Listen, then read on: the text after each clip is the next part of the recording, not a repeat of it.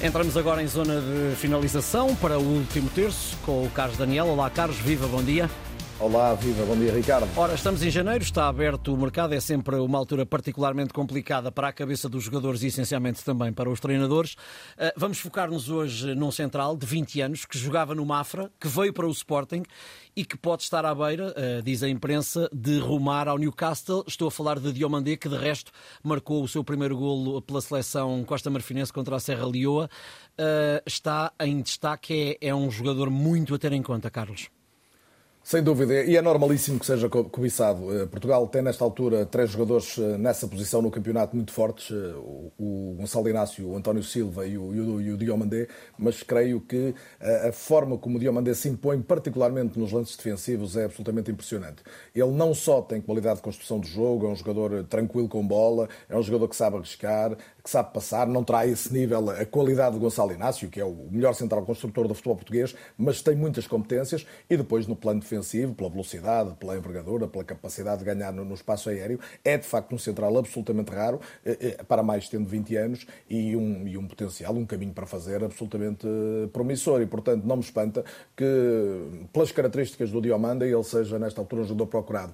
A cláusula de 80 milhões é elevada, mas não é, é absolutamente é, impossível de bater por parte de um clube que, lembro, é detido por um fundo ligado diretamente ao, ao Reino Saudita e, portanto, é um clube que tem mesmo muito dinheiro, provavelmente mais dinheiro disponível para comprar até do que um Manchester City, eh, terá sempre as regras do, do fair play, mas tem mesmo muito dinheiro e depois tem, do ponto de vista do seu plantel atual, carências evidentes no setor defensivo, com alguns jogadores que já ultrapassaram a, a, fa, a faixa dos 30 anos e que obviamente precisam ter alternativas, como o, o Char, o Suíço, ou o Lachels, o Jamal Lachels.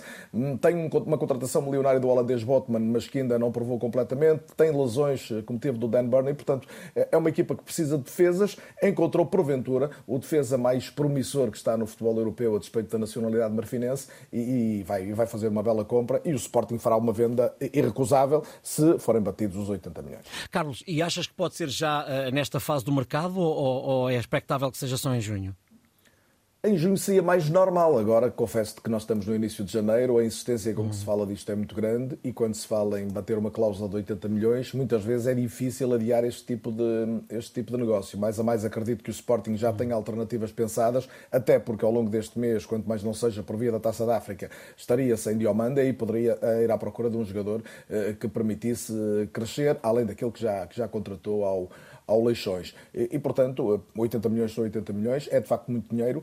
O Newcastle tem nesta altura uma questão. Uh, como te lembrarás, o Newcastle andou muitos anos a lutar quase para não descer. Na época passada, com a entrada do dinheiro saudita, com Eddie Howe a treinador, com melhores jogadores contratados, a equipa esteve a bater-se para um lugar na Champions. Ora, nesta altura é nono na Premier League. Portanto, para um clube como o Newcastle, ser nono, com o nível de ambição atual, é bastante curto. Nesse sentido, uma contratação de curto prazo não, não espanta. Não temos muito tempo, mas não, não queria perder a oportunidade de, de falar também dos temas do momento, até porque os franceses uh, falam muito do assunto hoje. Mbappé pode pode estar a caminho do Real Madrid em junho. Isto, em bom rigor, é a crónica de uma transferência anunciada.